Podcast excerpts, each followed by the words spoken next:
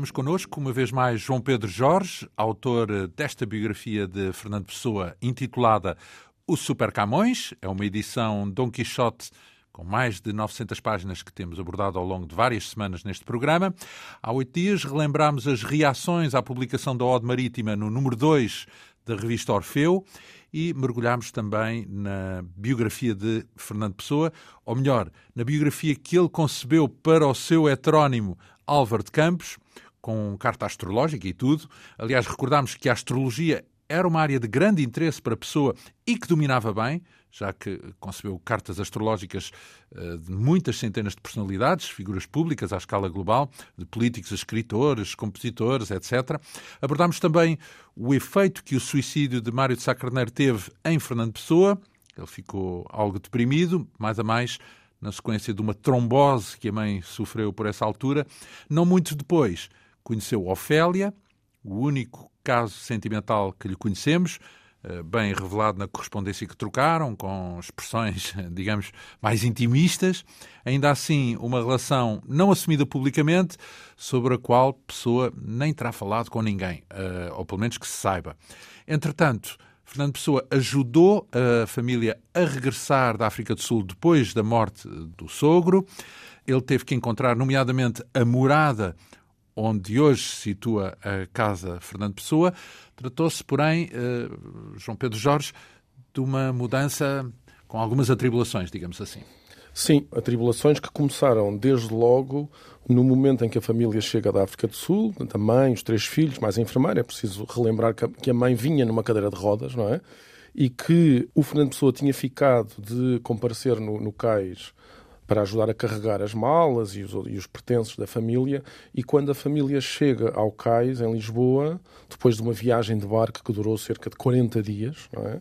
vindos de Pretória, quando chegaram não estava ninguém à espera deles o que os deixou um bocadinho inquietos. Então, mas nem uh, o próprio Fernando Pessoa? Não, o Fernando Pessoa não estava lá presente, apareceu depois.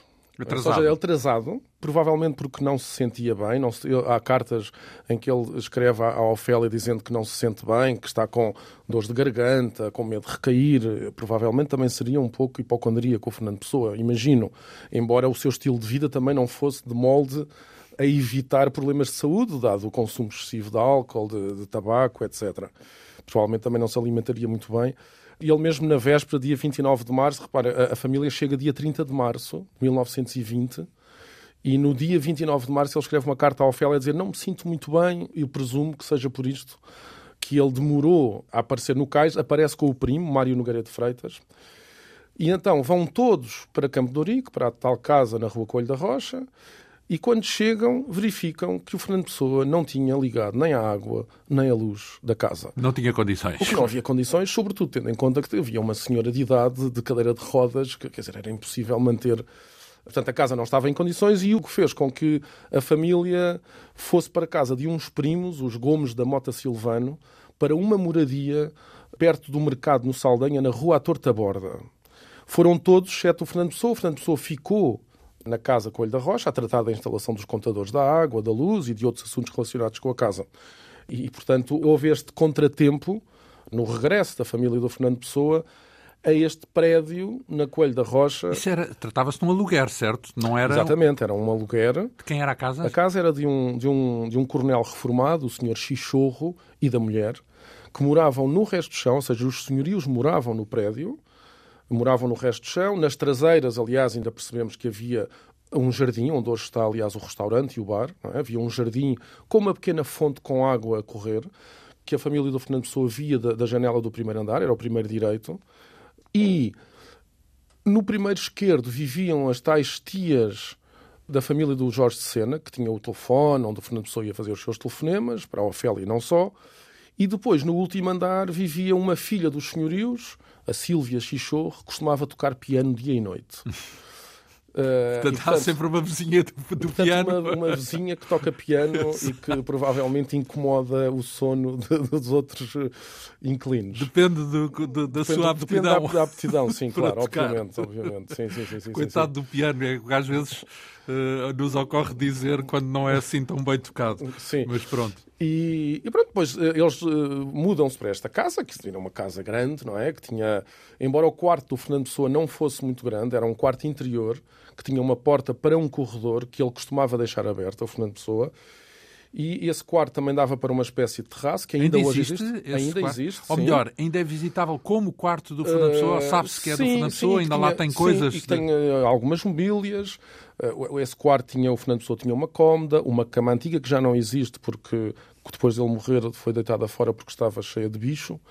Uh, mas tinha um pequeno guarda-fatos onde ele pendurava a roupa, um cadeirão grande, uma cadeira pequena e muitos livros. Isto foi-me contado pela sobrinha de Fernando Pessoa, uh, Manuela Nogueira. Esse quarto do Fernando Pessoa ainda dava para um corredor que dava para a porta do escritório, onde estavam, uh, na verdade, a maior parte dos livros da família. Por um lado, tinha uma estante com os livros do Fernando Pessoa, mas também tinha, depois, mais tarde, quando a irmã do Fernando Pessoa se casa, e depois eles acabam por ir para essa casa também viver, também tinha os livros da. Eles, a família. A fa eles, não, eles, a, a, a, irmã do Fernando Pessoa. Mas não o próprio Fernando Pessoa. O Fernando Pessoa continua. Continua sempre. sempre. Aliás, o Fernando Pessoa morreria nesta casa. Exato. Quer dizer, não morreria nesta casa, mas morreria, viveria nesta casa até à morte. Sim. Ou seja, viveria nesta casa, digamos assim, até à, véspera, até à véspera da morte, não é? Sim.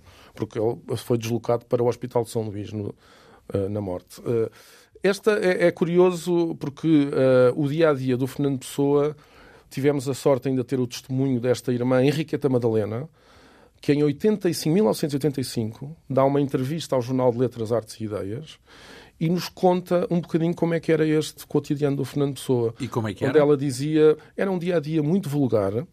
O Fernando Pessoa não se levantava nem muito tarde, nem muito cedo, dependendo do tipo de noite.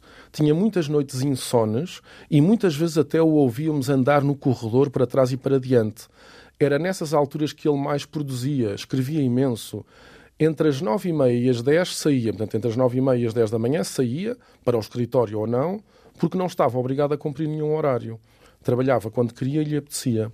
Costumava almoçar em casa, salvo se almoçava com amigos.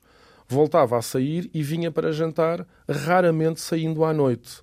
Muitas vezes ficava no quarto a escrever, suponho. Podia, contudo, ir trabalhar de noite para um dos escritórios, posto que tinha as chaves frequentava e levava a casa muito poucos amigos. Ou seja, o Fernando Pessoa não levava muitos amigos a casa. Ocasionalmente tínhamos serões muito divertidos, ficávamos os quatro irmãos até às três e quatro da manhã, rindo muito e discutindo tudo quanto havia. Como o Fernando Pessoa adorava música clássica, também ia muito ao São Luís, aos concertos. Curiosamente, nesta descrição do dia a dia, depois contou-me a Manuela Nogueira, portanto, a filha da Henriqueta Teca, que eu acabei de ler este excerto em portanto, entrevista. sobrinha do, do sobrinha do do Fernando Pessoa, que me disse que também era frequente o Fernando Pessoa, eu presumo que através do que ela ouviu da própria mãe a contar, não é? Que muitas vezes o Fernando Pessoa aparecia de manhã, à hora do almoço, e propunha a atenção da família, sobretudo da mãe do Fernando Pessoa, quando ainda era viva, a leitura de poemas que ele próprio tinha acabado de escrever. E Sessões de leitura, é isso? Sessões de leitura dos seus próprios poemas. Portanto, o Fernando Pessoa sentava-se ao lado da mãe, sempre muito meigo com a mãe, porque o Fernando Pessoa tinha uma grande paixão pela mãe, e recitava em voz alta os seus próprios poemas, ficando depois à espera de ouvir a opinião da mãe. De resto, e segundo ainda esta entrevista da Henriqueta, da irmã, a família chegava mesmo a incentivar a publicação dos poemas. Ela diz nesta entrevista: sabíamos que era um poeta, mas naquela altura imaginá-lo na extensão da sua grandeza era impossível. Aliás, nunca pensámos que a sua obra chegasse a ser publicada. O Fernando andava sempre a adiar e quando lhe falávamos nisso, oferecendo até a nossa ajuda, invariavelmente dizia que estava a organizá-la, portanto, estava a organizar a sua obra. E às vezes ele chegava à hora do almoço, aparecia, sentava-se à mesa, com a família toda à volta da mesa, e ele dizia: Estive excitadíssimo esta noite, estou muito cansado, não dormi nada, desconfio até que tive febre. Escrevi isto, acrescentando com naturalidade: Isto é do Álvaro de Campos. E recitava. No íntimo, ela, Henriqueta, dizia: Eu não, achava aquilo tudo uma fantasia, não o tomava muito a sério. Mas ele dizia aquilo tudo muito a sério, não é? A família pronto, achava piada o Fernando escrever poemas, eventualmente até ajudá-lo a publicar, porque, mas que estariam longe de imaginar a dimensão que mundial, não é? Que aqueles poemas que eles ouviram em primeira mão teriam uh, uh, Então, mas isso quer dizer, tendo em conta a produção de Fernando Pessoa, que foi enorme, não é? Que ele escreveu sim. imenso, sim, sim, isso quer dizer que havia ali um mundo paralelo interior, basicamente, que, enfim, desenvolvia-se de uma forma disfarçada na vida real, porque ele na vida real tinha uma vida relativamente normal. Anódina. Sim, Sim, portanto, saía pouco, convivia não tanto assim, e não era baseado, em suma, numa experiência iniciática na rua, no exterior, mas sim, sim. num processo mental, de elaboração mental, eh, digamos que era um universo que estava ali a desenvolver-se e mais ou menos em segredo. Portanto, sem, sem ninguém se dar muito bem conta disso. Sim, a, a, maior parte das pessoas não se dava conta. Com certeza que o Mário de Sá Carneiro deu na família. Conta. Sim, na família não. Sim. Mas mesmo, mesmo, para o exterior. O, mesmo para o exterior, para aqueles que pertenciam ao meio literário e artístico, que reconheciam quase todos eles o gênio do Fernando Pessoa, mas eu julgo que eles próprios também não estavam ainda, não tinham ainda perfeita noção do grau dimensão. De, da dimensão, não é? Da... Então, e antes de mais, já agora um parênteses, porque quase tudo o que nós conhecemos do Fernando Pessoa, a grande maioria não chegou a ser editado quando ele era vivo, ou seja, houve aquelas edições, claro, a Ode Triunfal, Sim. a Ode Marítima, etc., mas há muita coisa que se conheceu depois uhum. que tinha sido escrita, mas andava, ficava no baú, certo? Ficava no baú, claro, sim, Portanto, sim, sim. Uma essa é boa é uma parte. Das, essa é uma das grandes, um dos grandes uh, traços, quando se, uma das grandes características quando se fala do Fernando Pessoa é a quantidade de inéditos que ele deixou, embora também haja um bocadinho este mito de achar que o Fernando Pessoa não publicou quase nada em vida. Ele não publicou quase nada em vida em livro, mas ele publicou muita coisa em revistas, em revistas e, e jornais. E falamos, eh, não é só aqueles artigos de opinião, falamos também de poesia pura e dura. É? Exatamente, é? como vimos no caso do Álvaro de Campos uh, e de outros heterónimos, como veremos mais adiante, não é? Uh, quer dizer, há, há uma parte da obra importante e mais valorizada hoje em dia do Fernando Pessoa, uma parte dessa obra foi publicada em jornais e revistas, certos do livro do Desassossego, do Bernardo Soares. Estes poemas mais importantes do Álvaro de Campos saíram em revistas. Mas não eram suficientes para dar a dimensão que hoje temos dele, certo? Ou seja, ainda foi bastante para lá disso. Claro, porque, e no caso do Fernando Pessoa, eu julgo que a avaliação de cada obra, de cada heterónimo e de cada poema acaba por ter uma outra dimensão se nós também a, a enquadrarmos não é nesta encenação que o Fernando Pessoa faz, não é? Porque o Álvaro de Campos lido isoladamente é muito bom. Mas se tivermos em conta todo o universo do Fernando Pessoa e inserirmos cada poema dentro deste universo, Mais ele adquire ainda, adquire ainda é um, faz uma, parte de um uma tesouro dimensão, gigante, não é? Não é? Sim, um tesouro sim, infinito. Sim, então, uh, estávamos a falar de, dessa relação uh, que existia dentro da família e da forma como a família, nomeadamente a irmã e a sobrinha, encaravam o dia a dia sem se aperceberem muito bem desse universo gigante que estava ali a fervilhar, não é? Sim, sim, sim. sim. Então e a Ofélia? Também não se apercebia como é que era eh, nessa, por essa altura a Ofélia já não corria tão bem assim, não é? Depois da mãe, não, depois da família vir uh, da África do Sul. Uh, é preciso ter em conta que quando se conheceram, a Ofélia e Fernando Pessoa tinham uma grande diferença de idades, não é? A Ofélia tinha 19 anos, o Fernando Pessoa já tinha 31, não é? Havia uma grande diferença de idades. E a Ofélia, apesar de ter tido esta uma educação com professoras particulares, etc., dizer, não teria com certeza noção uh, do, dizer, valor do alcance e do valor literário uh, do namorado. Não é? e, mas o, o, o, namoro continuou paralelamente, neste caso mesmo, uh, mesmo paralelamente, sem se tocarem, ou seja, o, a vida do Fernando Pessoa familiar e a vida da Ofélia nunca se tocaram ou melhor, por vezes tocaram-se de raspão na rua, quando se viam na rua, mas não se falavam, não é? E, portanto, eles mantiveram, durante todo o namoro da Ofélia, o, o Fernando Pessoa ia tendo esta vida familiar sem que a família nunca soubesse, nunca suspeitasse da... Aliás, a, a, há uma... Também nesta esta entrevista que eu referi da, da Henriqueta, em que ela confessa, nós não fazíamos a mais pequena ideia, só depois da morte do Fernando Pessoa é que eles vieram saber que tinham estado na casa Coelho da Rocha com o Fernando Pessoa, etc., e que simultaneamente ele, quando saía, tinha este namoro com a Ofélia, não é? A família não fazia a mais pequena ideia, nunca desconfiaram que ele tinha uh, este caso. Há, aliás, a própria Henriqueta diz que às vezes passava no quarto e via uns papéis com uma letra feminina, que ela identificava como letra feminina, mas nunca lhe passou pela cabeça que fosse de uma namorada. Provavelmente eram as tais cartas da Ofélia, não é? Uh, onde ela verbalizava muito o seu amor pelo Fernando Pessoa, toda a sua insegurança, não é? E, e julgo que isso também foi o que também terá ajudado a, a, a que Fernando Pessoa se começasse a fartar do namoro, não é? Uh, Sufocou, é isso? Sufocou, sufocou, não só porque estava sempre, já falámos aqui disto, mas era obcecado com o casamento, estava sempre obcecado a dizer-lhe não fumes tanto, não bebas tanto, uh, não. Uh, quer dizer.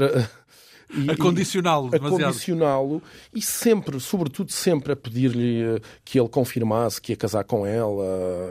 A, pressionar, portanto. A pressionar. E, mas é, é, engraçado que esta relação entre eles não era só sigilosa em relação à família, era mesmo na rua. Eles tinham, eles, por exemplo, além de se encontrarem fisicamente em determinados locais onde ninguém os podia encontrar, tinham depois uma espécie de um código em que combinavam por carta uns encontros visuais, o que era uma, era uma coisa hoje encontros em dia. Encontros visuais? Visuais, encontros visuais. À distância, é isso? À distância. Isto, é, isto é, são coisas que parece Combinavam que. Estamos... ver-se à distância? Se é combinavam ver-se à distância. A Ofélia passava muito tempo era muito próxima da irmã uh, Joaquina. Eles tinham uma, era, ela, a irmã Joaquina era 20 anos mais velha que a Ofélia. Esta irmã, irmã da Ofélia. A irmã da Ofélia, a irmã Joaquina, era, como, era quase uma mãe para a própria irmã, para a própria irmã Ofélia. Era modista de profissão, esta Joaquina, era muito conceituada em Lisboa pelos seus enxovais para bebés e noivas, e era também, esta irmã Joaquina, era a mãe do poeta Carlos Queiroz. Uhum. Uh, e os dois, Fernando Pessoa e Ofélia, combinavam ver-se ao longe quando o Fernando Pessoa passava a pé na rua ou no elétrico, ou de elétrico. Isto é uma coisa, nós estamos a. Reparar, a, a, a, irmã Joaquina vivia na. A casa da irmã Joaquina ficava na altura no Largo de Camões. Era o antigo Largo de Camões, não confundir com o atual Largo de Camões. É o, o, o antigo Largo de Camões ficava no atual Largo Dom João da Câmara, que é junto à estação do Comboios do Rocio. Portanto, estes encontros faziam-se como? Eh, eles combinavam por carta uma determinada hora em que a Ofélia estaria à janela de casa da irmã muito provavelmente a costurar, muitas vezes, e a fazer costura, não é? E o Fernando Pessoa passava na rua e eram os encontros eram trocas de olhares, basicamente. À distância à distância, inclusive por vezes com o Fernando Pessoa dentro do, do elétrico. Isto é, parece que estamos a falar de dois planetas diferentes, não é? Esta, Sim, nós hoje, passado 100 anos, Sim, passado certo. 100 anos mais ou menos... Feito é? para, para, para outro lado, uh, tem o seu quê de romanesco, portanto... Uh, Sim, há, há uma de, quase, é, quase, é quase enternecedor esta, esta relação amorosa, não é? Que, é peculiar, no, que, pelo menos. Sim, e uh, também revela o condicionamento que existia e as restrições ou as sim, enfim, sim. que não era, não era normal. Sim, restrições e que, e que, provavelmente tinham muitos contratempos. Repare, bastava o elétrico atrasar-se um pouco, não é? que de repente já, havia, já causava problemas, não é? De porque de repente o Fernando Pessoa passava uma hora em que a Ofélia se calhar já não estava lá, porque entretanto tinha passado a hora do encontro. Pois. Uh, e, portanto, bom, mas isto, uh, a verdade é que este, este, este... Digamos que podemos é imaginar que essa circunstância contribuiu para o fim do namoro, porque sabemos agora que eh, acabaram o namoro, depois ainda retomaram mais adiante, Sim. mas dessa primeira penada se calhar terminou exatamente por essa diluição, por essa relação que, em vez de se intensificar, pelo contrário, diluiu-se, não é? Sim, há, há, uma, eu julgo que há aqui uma conjugação de fatores, não é? Nós percebemos pela correspondência da Ofélia, não sendo ela a escritora, que ela era, escrevia cartas muito mais longas e era muito mais e verbalizava muito mais esse compromisso amoroso do que o Fernando Pessoa, não é? E era também mais intensa, mais absorvente, mais exigente, como referimos aqui antes, e a opção pelo casamento também terá assustado claramente o Fernando Pessoa, porque percebeu eh, este conjunto de circunstâncias, para além dos, dos tais constrangimentos sociais e das convenções que impediam uma maior aproximação entre os, o, o, os namorados, etc. Mas a verdade é que esta, esta conjugação desta personalidade da Ofélia, bom, nós podemos até entender que também a, a, insistência no casamento fazia parte também da. não era apenas uma obsessão da Ofélia individualmente, fazia era parte normal. de um ambiente social Sim. em que ela sentia que a única forma de legitimar aquela relação tinha que ser através da certeza de que aquilo ia culminar no casamento, não é? Mas o Fernando Pessoa percebeu pelas cartas, pela intensidade das cartas. O que é que diziam as cartas? Estava a falar das cartas da Ofélia, não é? As cartas o que é que ela Ofélia. descrevia nessas cartas? Mostrava-se sempre muito insegura, sempre a pedir a confirmação do amor do Fernando Pessoa, sempre a exigir-lhe que ele se comprometesse com o casamento, e o Fernando Pessoa raramente falava do casamento. E isso terá feito com que o Fernando Pessoa talvez tenha percebido que caso casasse com a Ofélia, a sua obra acabaria por ficar em segundo plano, não é? A sua obra literária. E, no fundo, para o Fernando Pessoa, a obra estaria sempre acima de tudo, inclusive o que a da, é que ele respondia mulheres. a essas cartas da Ofélia? Há correspondência dele para ela também, ah, não é? claro, claro, claro, claro, que é sempre uma correspondência muito mais curta, muito mais breve, às vezes até um bocadinho zangada com estas inseguranças. Estás sempre da... a perguntar porque é que estas inseguranças de, uh, e também se zanga porque a certa altura a família da Ofélia sabe do namoro e a Ofélia diz ao Fernando Pessoa numa carta que chegou à altura de ele começar a frequentar a casa dela, dos pais. Assumir, e o Fernando Pessoa recusa-se liminarmente e zanga-se até com essa hipótese. Não é? Não, isso era uma coisa que era inconcebível para ele. Embora também se vai percebendo que, de certo modo, o Fernando Pessoa vai fazendo aqui um jogo que é um pouco de manipulação, até um pouco perverso, porque tanto umas vezes é mais amoroso, como outras vezes depois se zanga, talvez até seja menos sincero do que a própria Ofélia, não é? E, e de certo modo, embora o Fernando Pessoa não tivesse falado em casamento, mas também nunca negou a ideia do casamento, nunca recusou, não é? Sim. E isso também terá ajudado a alimentar essa ilusão da Ofélia, de que portanto, ele nunca foi claro também em relação a isso. Não é? Nunca foi claro em dizer que sim, que se ia casar, mas também nunca foi claro a dizer que não, não vou casar contigo. Não é? E como é que acabou por eh, se formalizar o fim do namoro? Exatamente. Progressivamente eles vão se vendo cada vez menos. O Fernando Pessoa começa a escrever cada vez menos, a Ofélia a escrever, a continuar a escrever a um ritmo bastante uh, frequente, até que há um momento em que a Ofélia no final de novembro de 1920, no dia 27, portanto, estamos a falar de um namoro que nem chegou a um ano. É, é em que a Ofélia põe fim à relação e diz: Ah, já há quatro dias que me não aparece e nem ao menos se digna escrever-me. Sempre a mesma forma de proceder. Como o Fernando não tem motivos para acabar, procede então da forma que procede. Pois bem, eu assim não estou resolvido a continuar. O Fernando Pessoa terá aparentemente recebido esta carta com grande alívio e responde-lhe: agradeço a sua carta, ela trouxe-me pena e alívio ao mesmo tempo. Então está bem, como quem diz, então está bem, pronto. Pronto, é aquele caso clássico do homem que não tem coragem de acabar a relação e acaba por ser a, a mulher a dar o primeiro passo. E ele diz: Tenho pena porque estas coisas fazem sempre pena. Alívio, porque na verdade a única solução é essa o não prolongarmos mais uma situação que não tem já a justificação do amor, nem de uma parte, nem de outra. Da minha, ao menos, fica uma estima profunda, uma amizade inalterável. Não me nega a Ofelinha outro tanto, não é verdade? Estas coisas fazem sofrer, mas o sofrimento passa. Se a vida, que é tudo, passa por fim, como não hão de passar o amor e a dor e todas as mais coisas que não são mais que partes da vida? Não é? Pronto, e ele depois termina dizendo: o amor passou, mas conservo-lhe uma afeição inalterável. Pronto, e não esquecerei nunca, nunca creia, nem a sua figurinha engraçada e os seus modos de pequenina, nem a sua ternura, a sua dedicação, a sua índole amorável.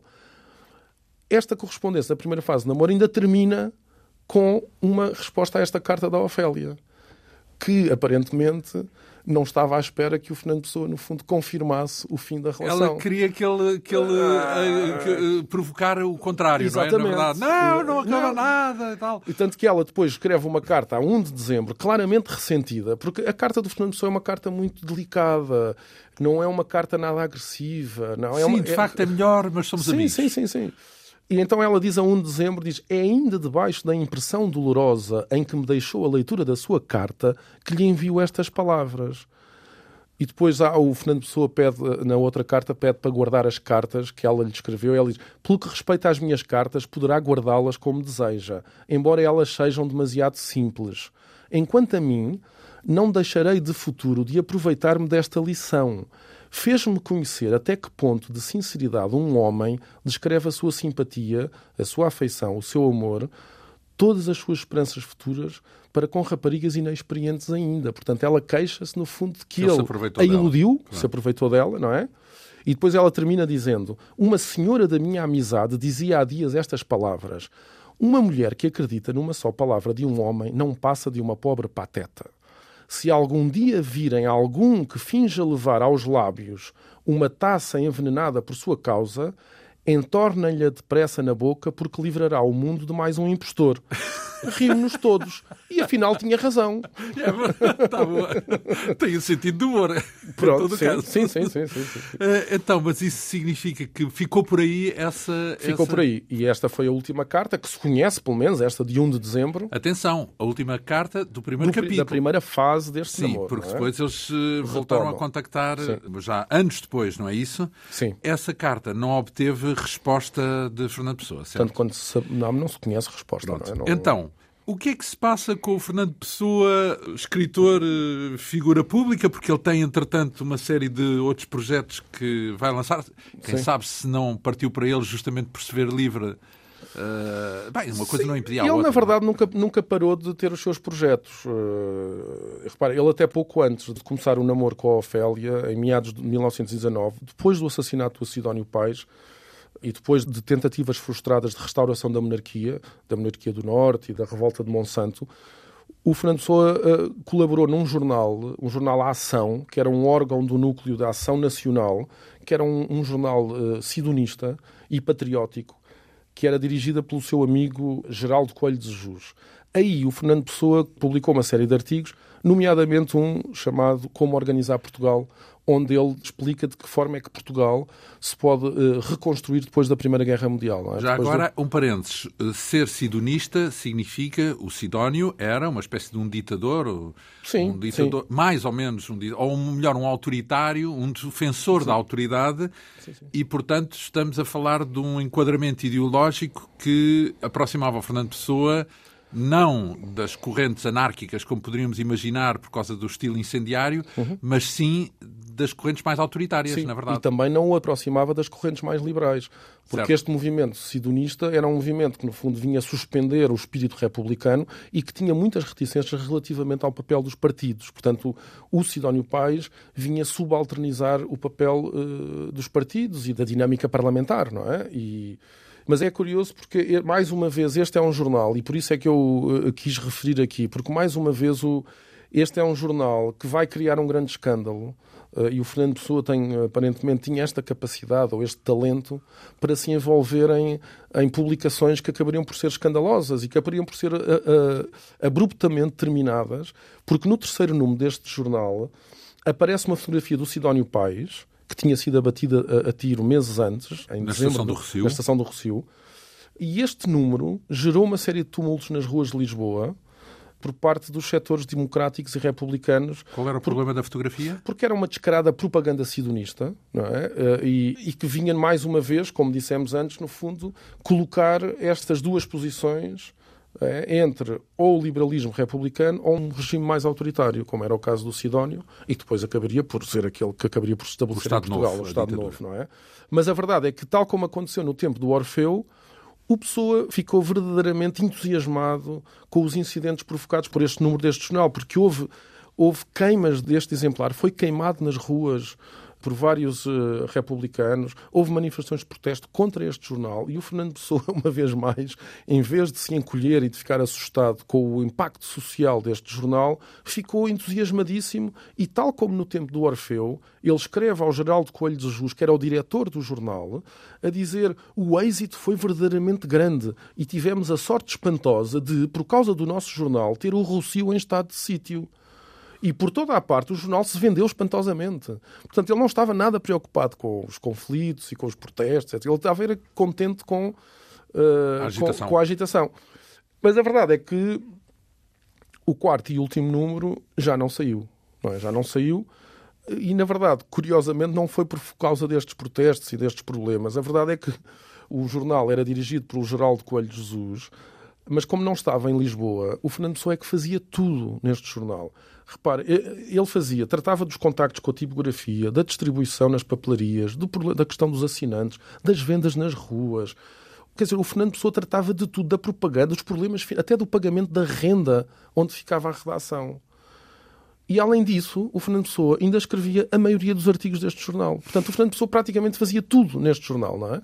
E ele, a partir da altura, achou que já não tinha capacidade de continuar este jornal. Também não admira porque esse tem sido, é um bocado o padrão da época e o padrão, nomeadamente, ligado ao percurso de pessoa, ou seja, que é publicações extremamente impactantes, mas de Sim. muito curta duração, não é? Portanto, é, algo, algo que aparece rapidamente e desaparece também rapidamente. Depois, ainda voltando ao tempo do período da, da Ofélia, durante o, o, namoro com a Ofélia, nós percebemos que o Fernando Pessoa já estava a pensar num outro projeto empresarial, a Olicipo, agentes, organizadores e editora. Não é só uma editora. Então é, uma, é um caso de uma empresa curiosa, uma cujo escritório ficava na Rua da Assunção, que funcionava como editora de livros e como intermediária em negócios mineiros.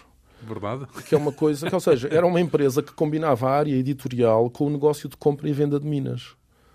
Mas sem nenhuma relação entre as duas, é isso? Quer dizer, era, nós podemos seria encontrar... o dos acionistas, como hoje se diz.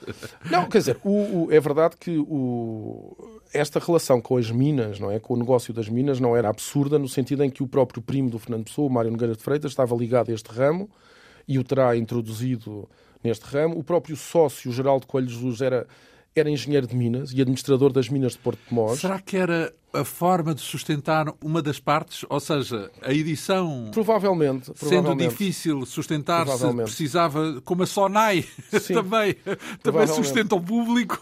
Provavelmente. Portanto... Mas isto tinha uma, tinha uma relação com. É, é, é, havia uma ligação, talvez, uh, tenue entre os dois negócios, no sentido em que este negócio de minas passava, por exemplo, por informar eventuais investidores estrangeiros das minas disponíveis em Portugal para serem compradas ah, por investidores tipo meio, estrangeiros. Meio de comunicação, é isso? Sim. Como forma de comunicação? E por outro lado, a editora tinha sobretudo um grande objetivo que era promover e divulgar no estrangeiro o nome de Portugal, nomeadamente através da sua produção literária e artística. Portanto, por um lado, temos a promoção da economia portuguesa através das minas, não é? E, por outro lado, a promoção do nome de Portugal no estrangeiro através, por exemplo, da publicação de clássicos da literatura portuguesa. E também de livros de Fernando Pessoa, era isso? Ou seja, quando ele colabora com a editora, é para editar as suas próprias obras? Também, mas não só. Era para publicar as obras de grandes autores da literatura portuguesa, era também publicar obras de contemporâneos, eh, como aliás acontecerá com as obras do António Boto e de, de Raul Leal. Essa do António Boto deu origem a uma polémica, certo? Porque Exatamente, foi, foi relevante. sim, eh, não só o Boto, mas repara, a Olicip publica também A Invenção do Dia Claro, do Almada Negreiros, e publica também duas obras do Pessoa Ortónimo, os English Poems 1 e 2 e os English Poems 3. Isto mostra que, dizer, que o Fernando Pessoa continuava ainda obcecado com a ideia de ser reconhecido como autor de poesia inglesa. O que depois acabará por desistir. Mas assinava como Fernando Pessoa? Afinal, ou assinava como Fernando Pessoa, como pessoa ortónimo, como pessoa ortónimo. Em relação à questão do Boto, de facto, o Fernando Pessoa publicou também na Olicipo uma reedição dos poemas do Boto. E na mesma altura em que publica esta reedição do Boto, publica também na revista contemporânea, que entretanto surge, em 1922, em que José Pacheco relança a contemporânea, é? que tinha tido um número espécimo no, no, ano do Orfeu, que tinha estado interrompida e então finalmente arranca só em 1922. E o Fernando Pessoa está tanto na editora Olicipo como na revista exatamente, contemporânea. Exatamente. Ou seja, poderíamos dizer que neste caso é um, autor, é um editor que está a publicar o António Boto e que depois aproveita as páginas da revista contemporânea para divulgar um livro que ele próprio editou.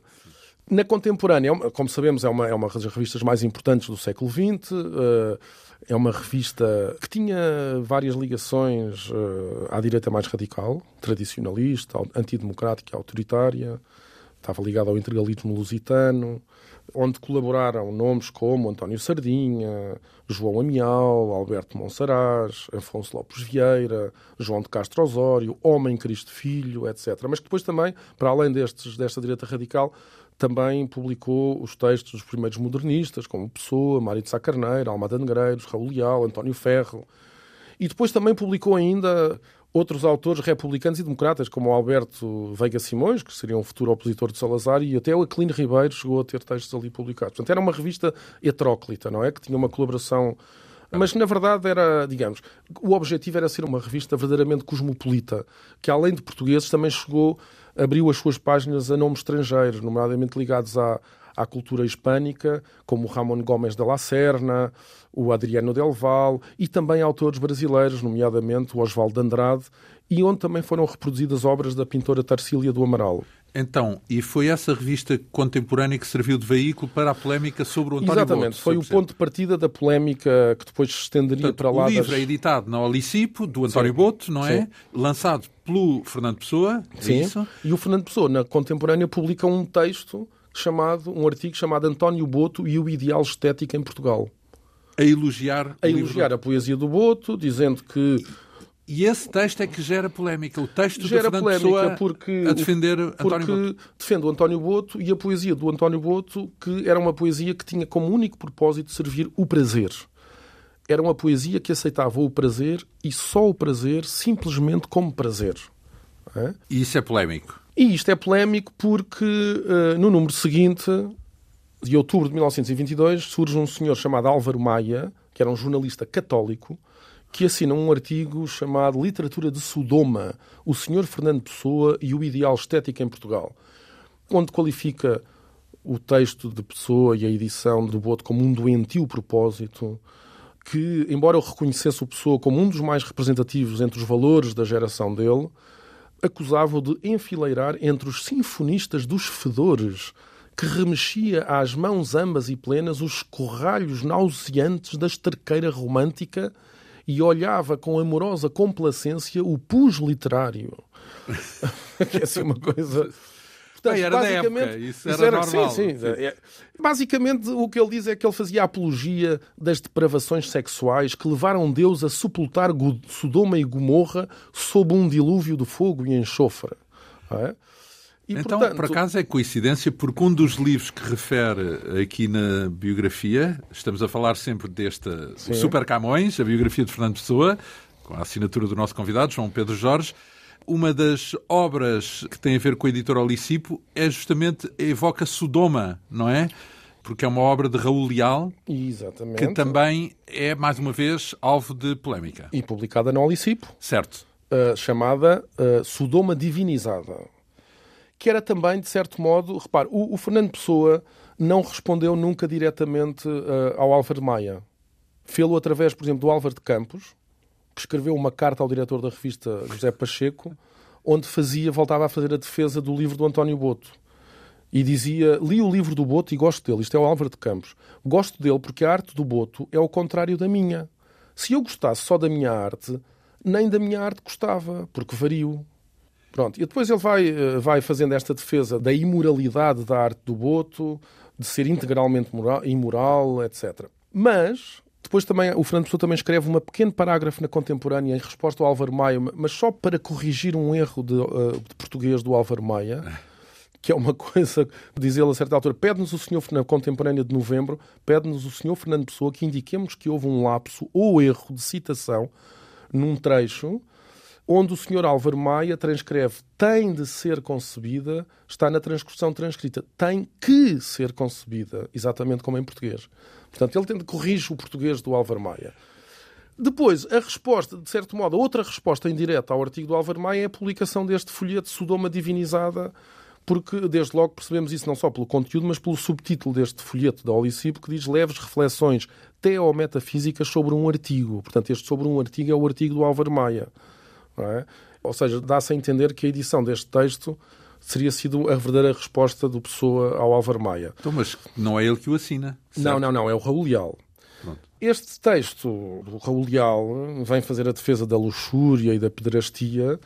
E este, esta defesa da luxúria e da pedrastia depois coincidiu com um acontecimento em Lisboa, com a realização de uma festa ou de um baile privado de carnaval, o Baile da Graça, onde foram vistos a dançar e a conviver alguns homens vestidos de mulheres, o que foi considerado altamente escandaloso pelos setores mais conservadores da sociedade e motivou quer a publicação do Sodoma Divinizada, quer este, este baile de carnaval, o baile da graça, motivou um texto, eh, uma reação da Liga de Ação dos Estudantes de Lisboa, uma organização católica de extrema-direita, que juntava estudantes universitários e era liderada pelo Pedro Teutónio Pereira, que era um estudante de matemática na altura, era um estudante de matemática da Faculdade de Ciências, mas que mais tarde seria um importante diplomata e ministro do Estado Novo e uma figura próxima do António de Oliveira Salazar. E esta Liga da Ação dos Estudantes de Lisboa promoveu uma campanha de imprensa junto do governo civil contra a literatura de Sodoma é? e defenderam, inclusivamente, a apreensão destas obras, das obras Raul Leal, e não só, da Judite Teixeira, que se falava do consumo de morfina, etc. E, portanto, os próprios jornais, vários jornais da época, como o Diário de Lisboa, o Diário de Notícias, também fizeram campanha contra esta literatura imoral, que era considerada desavergonhada e indecorosa, o que motivou, claro, uma reação quer do Fernando Pessoa, quer do próprio Raul Leal. Aliás, houve mesmo apreensões de livros, não é? O livro Canções do Boto, A Sodoma Divinizada do Raul Leal, Apreensões da parte das autoridades? Sim, é sim, sim, sim, sim, do Governo Civil, que mandou é... apreender os livros nas, Mas livrarias. A, a, pedido do Álvaro Maia ou a pedido da revista não, contemporânea? Não, não, a pedido desta Liga de Estudantes, não é? Do Tónio Pereira, que depois foram coadjuvados por uma série de jornais.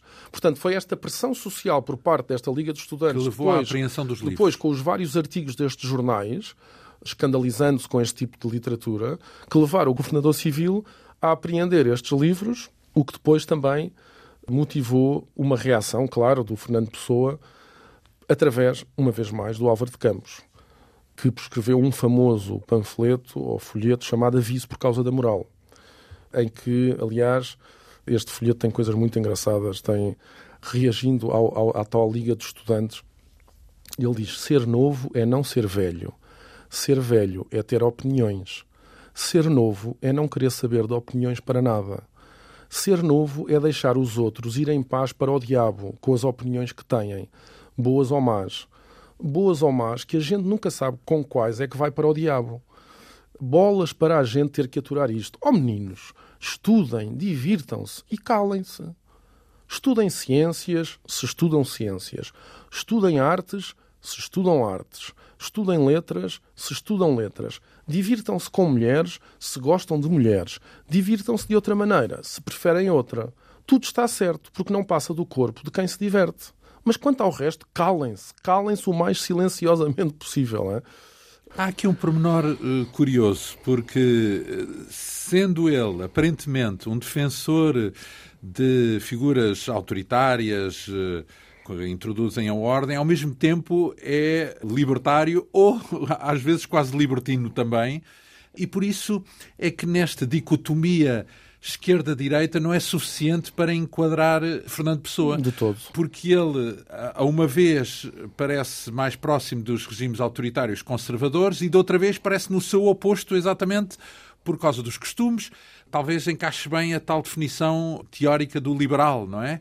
Da pessoa que pode ser conservadora economicamente e por aí fora, no sentido de mais ou menos Estado, ou mais ou menos autoridade também, mas nos hábitos nem por sombras, portanto, porque nesse aspecto era o mais liberal possível, não era? Não, sem dúvida, totalmente de acordo. O Fernando Pessoa tinha, primeiro, tinha esta característica que nós julgo que nós temos vindo aqui a, a, a salientar, que é esta dificuldade ou quase impossibilidade de classificar o Fernando Pessoa, de o encaixar numa categoria estanque. De o cingir a, um, de o a uma, cingir a uma... Coisa, é? E é isso, normalmente, são estas figuras que são também as figuras mais interessantes, não é? Porque são figuras mais fugidias, são figuras que se, não se deixam uh, apanhar facilmente, não é? Uh, que deslizam em todas as nossas tentativas de o definir de uma forma uh, definitiva e fechada, uhum. e é isso que torna complexo o Fernando Pessoa, é? E que nos mostra que, na verdade, todos nós, de certo modo, somos um bocadinho assim.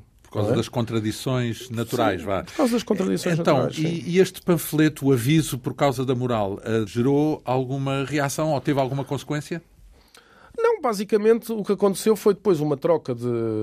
Porque o Raul Leal também escreveu um, um panfleto chamado Uma lição de moral aos estudantes de Lisboa e o descaramento da Igreja Católica, é um grande ataque à Igreja Católica, onde ele até, sobretudo, dirige os ataques a, a mais ao ambiente social do que propriamente aos estudantes. É? Tenta, sobretudo, criticar o ambiente de onde germinam este tipo de estudantes, muito conservadores e muito que gostam de se meter, no fundo, na vida privada dos outros, gostam de interferir e de dizer como é que a vida privada dos outros deve ser. Mas, quer dizer, basicamente isto quer dizer, não, não saiu daqui, não passou daqui, desta polémica, da apreensão de livros. Claro que muitos destes livros continuaram sempre a ser vendidos pela porta do cavalo, nas livrarias, porque normalmente é sempre assim que acontece. Mas teve, a consequência mais grave desta polémica foi ter acabado, quer dizer, com a empresa Olicipo, porque acabou por ir à falência. É? E pouco depois desta polémica, a Olicipo abria falência e não. Sendo que isso não era um rendimento essencial para Fernando Pessoa, ou seja, ele nunca deixou de continuar sempre a ter como ofício a tal função de tradutor de correspondência comercial, em vários, comercial. em diferentes escritórios. Portanto, isto era sempre acessório, este tipo de atividade editorial, digamos assim. Então, e a revista contemporânea também voltou a fechar? A revista contemporânea depois acaba também por fechar eh, por problemas de financiamento, como quase sempre, não é? A revista contemporânea não teve propriamente problemas relacionados com polémicas. com polémicas, mas acabou por acabar, talvez por, também porque o José Pacheco também se foi desinteressando, o sócio do José Pacheco também fechou, de certo modo, a torneira é? e a revista contemporânea começou a deixar de ter aquela periodicidade. Os últimos números já são quase anuais, já há um número, é uma periodicidade já irregular, surge quando surge, até que acaba. Não é? E mesmo assim, apesar de tudo, ainda teve vários números, não é? De, aguentou mais do que o Orfeu, o Orfeu desde logo, não é? Porque depois, mais para a frente, ainda vamos ter outra revista, a revista Atena, é uma revista também bastante... No fundo, a vida toda de Fernando Pessoa foi sempre aqui e acolá, encontrando veículos para lançar eh, o seu universo e os seus poemas, os seus heterónimos e por aí fora. Mas antes disso, nesta biografia temos sempre duas linhas paralelas. O que acontece na vida pessoal de Fernando Pessoa e o que acontece na vida do escritor, digamos assim, ou na... O que é inevitável, porque o próprio, foi o próprio Fernando Pessoa que sempre quis que houvesse essa, digamos assim, esse abismo. Essa separação, essa separação entre uma é? coisa e outra. Porque depois, na família, há uma alteração no dia-a-dia, uma vez que a, irmã, falámos daqui dela, porque foi o testemunho dela ao JL, que ilustrou um pouco do dia a dia do Fernando Pessoa, a Henriqueta Madalena. Uhum. Ela acaba por se casar, certo? Com Isso. um oficial da administração militar, o Francisco José Caetano Dias, pai da sobrinha, que ainda é viva, não é? Da Manuela Nogueira. É preciso dizer que os irmãos do Fernando Pessoa, entretanto, tinham ido estudar para a Inglaterra, não é? E, aliás, nunca mais onde morreriam e tornaram-se ingleses, cidadãos ingleses e... Isso diluiu-se essa parte, ou seja, não houve sequência do ponto de vista artístico, ou seja, lá do que for, da família que foi para o Reino Unido. Não, não. Eh, casaram. Houve ainda um irmão que revelou interesse depois da morte do Fernando Pessoa em publicar algumas coisas do Fernando Pessoa. Vieram a Portugal algumas vezes. E aliás, depois mais tarde vamos falar disso, não é? Da última paixão do Fernando Pessoa, que é uma inglesa e que terá vindo cá precisamente porque era irmã de uma das mulheres do irmão do Fernando Pessoa, uma loira, depois falaremos dela mais adiante. Entretanto, os irmãos já estão em Inglaterra a estudar a irmã Henriqueta casa e sai da casa Coelho da Rocha, leva a mãe e o Fernando Pessoa fica sozinho temporariamente na casa Coelho da Rocha. Temporariamente em que sentido? Temporariamente porque depois mais tarde, eh, depois com a morte da mãe, a irmã Henriqueta e o marido, o Francisco José Caetano Dias, vão voltar a viver na Coelho da Rocha, onde depois uh, nasce a Manuela Nogueira, não é? E é aí que a Manuela Nogueira depois, nos últimos anos de vida do Pessoa, Priva com ele. Priva com ele. Estamos a falar então nessas alterações na vida privada. A seguir vem a tal revista Atena, Exatamente, não é? Exatamente, que é uma revista que é importante simplesmente porque é a revista onde o Fernando Pessoa vai dar a conhecer dois dos mais importantes heterónimos, daquele grupo restrito dos heterónimos. Dos quatro. Dos quatro, não é? Dos quatro, digamos assim, dos três e meio se tivermos em conta que o Bernardo Soares ele considerava um semi-heterónimo. Ah, então, Portanto, o Álvaro, Álvaro Campos, Campos, já estava amplamente lançado não é? Na, nos jornais Orfeu, e na imprensa, não é? E aqui é em 1924, quando sai esta revista Atena, que começam a aparecer os primeiros poemas do Ricardo Reis e do Alberto Queiro. Portanto, esta revista, por si só, ficaria na história pelo facto de ter estreado ou ter publicado pela primeira vez os poemas de Ricardo Reis e de Alberto Queiro. Também publicou, é verdade, poemas inéditos do Mário de Sá Carneiro, porque não esqueçamos que o Mário Sá Carneiro, depois de suicidar, encarrega como uma espécie de herdeiro o Fernando Pessoa, o herdeiro da sua obra, no sentido em que pede que seja o Fernando Pessoa a publicar a sua obra. Ah, entrega o Digamos espólio? assim, não. a responsabilidade... Não, deixa... Quer não, que seja ele a publicar? Pede que seja o Fernando Pessoa a publicar a obra dele. Mário de Sá Carneiro, incluindo os inéditos, não só o que já estava E isso publicado. acontece na revista Atena, em parte? E isso acontece na revista Atena. Uma parte, sim, será publicada na revista Atena. Então, essa revista pertence a Fernando Pessoa, é isso? É uma, é uma revista é, dele? É do Fernando Pessoa e de um amigo. ela é dirigida na parte da secção literária pelo Fernando Pessoa, mas depois tem o pintor Rui Vaz como responsável pelas artes plásticas e arquitetura. O número de estreia desta revista, Atena, revista de arte mensal, é publicado em outubro de 1924. Aí também aparece, o Álvaro de Campos também publicará aí na Atena, mas é sobretudo o aparecimento do Ricardo Reis e do Alberto Queiro, as odes do Ricardo Reis, e depois o Alberto Queiro com já uma escolha de 22 poemas do Guardador de Rebanhos. Eh, então, mas outros... isso quer dizer é que estiveram a maturar, ou seja, com toda a certeza estariam na mente de Fernando Pessoa muito antes disso, porque quando se aparecerem com essa pujança toda, já estaria a ser preparado, digamos assim. Não, esta é uma das curiosidades, é que mesmo na cronologia que o Fernando Pessoa apresenta para estes heterónimos, por exemplo, ele diz que o Ricardo Reis lhe surgiu a ele, Fernando Pessoa, antes do impetuoso Álvaro de Campos. Mas o Ricardo Reis apareceu depois do Alberto Queiro. Portanto, a ordem de publicação não tem nada a ver com a origem, com a origem e com os momentos em que ele foi escrevendo estes poemas. É? Até porque, já vimos num programa anterior, ele definiu o Alberto Queiro como o mestre, o mestre inspirador dos outros. Portanto... Todos os outros, incluindo o próprio Fernando Pessoa ortónimo. Pronto. É? Então, isso quer dizer que havia algo a marinar, digamos assim, desde o início, em torno destas duas grandes figuras que se revelam na revista Atena. Digamos que eram personagens, entre aspas, ou melhor, heterónimos, que já lá estavam, não é? Não eram, eram conhecidos. Estavam na arte, foram estando na arte, ele ia tirando aquilo que escrevia para a arca e depois, à medida que iam aparecendo estas revistas, ele depois lá decidia lá publicar isto ou aquilo, não é? Sim, mas se os considera heterónimos, também temos que imaginar que considerou a tal carta astrológica, já os tinha concebido de uma ponta à outra, certo? Porque é assim que eles produzem conteúdos. É Sim. sendo a figura tal, ou a carta astrológica e a definição da personalidade vem a posteriori o que é que aparece primeiro? a carta astrológica e depois a produção poética ou o contrário? É a produção poética que aparece primeiro. Ah, primeiro escreve sim, primeiro em escreve... nome deles e depois a seguir é criar a carta. É sim, isso? repare que o Fernando Pessoa foi sempre escrevendo poesias destes heterónimos ao longo da, desde o momento em que eles aparecem, depois vão sendo escritos ao longo das décadas até à morte, não é? E portanto, o Fernando Pessoa, à medida que vai escrevendo, também vai tendo que ir refazendo os pormenores biográficos, tanto que ele muitas vezes hesita entre alguns destes pormenores biográficos. É? E, portanto, ele, aparecem estes heterónimos que surgem com os tais pormenores biográficos. O Ricardo Reis nasceu no Porto, o Álvaro de Campos tinha nascido no Algarve, o Ricardo Reis nasce no Porto em 1887, portanto, um ano antes do nascimento do próprio Pessoa, portanto, um ano mais velho que o próprio Fernando Pessoa. Estudou num colégio dos jesuítas, era médico, monárquico, e Falamos do Ricardo, Ricardo Reis. Reis. Quando normalmente se simplificar naquelas versões que temos dos heterónimos de Fernando Pessoa da escola, simplificamos sempre e dizemos que o Álvaro de Campos era o engenheiro, o Alberto Queiro era o pastor, o poeta, pastor, ou uhum. o homem simples.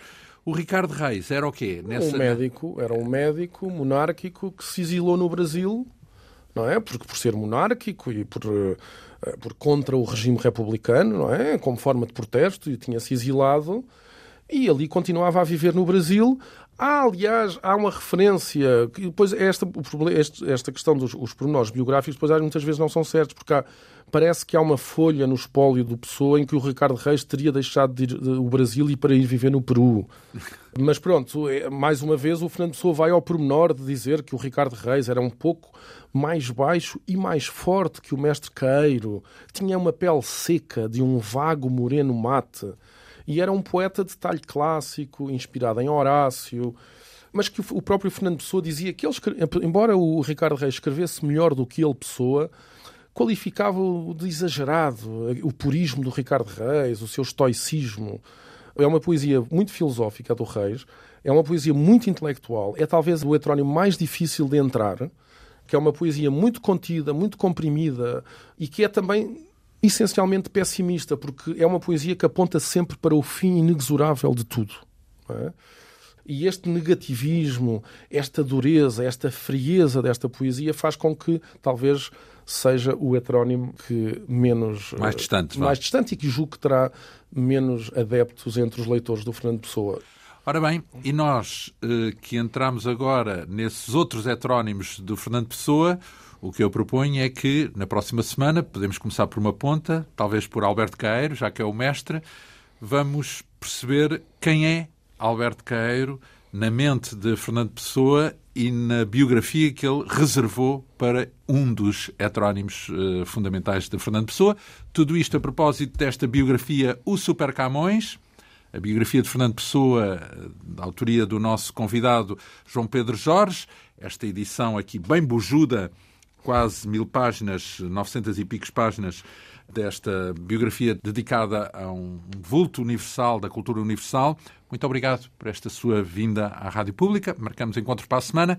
A Quinta Essência hoje teve o apoio técnico de Leonor Matos, produção, realização e apresentação de João Almeida. Nós regressamos dois a oito dias. Bom fim de semana.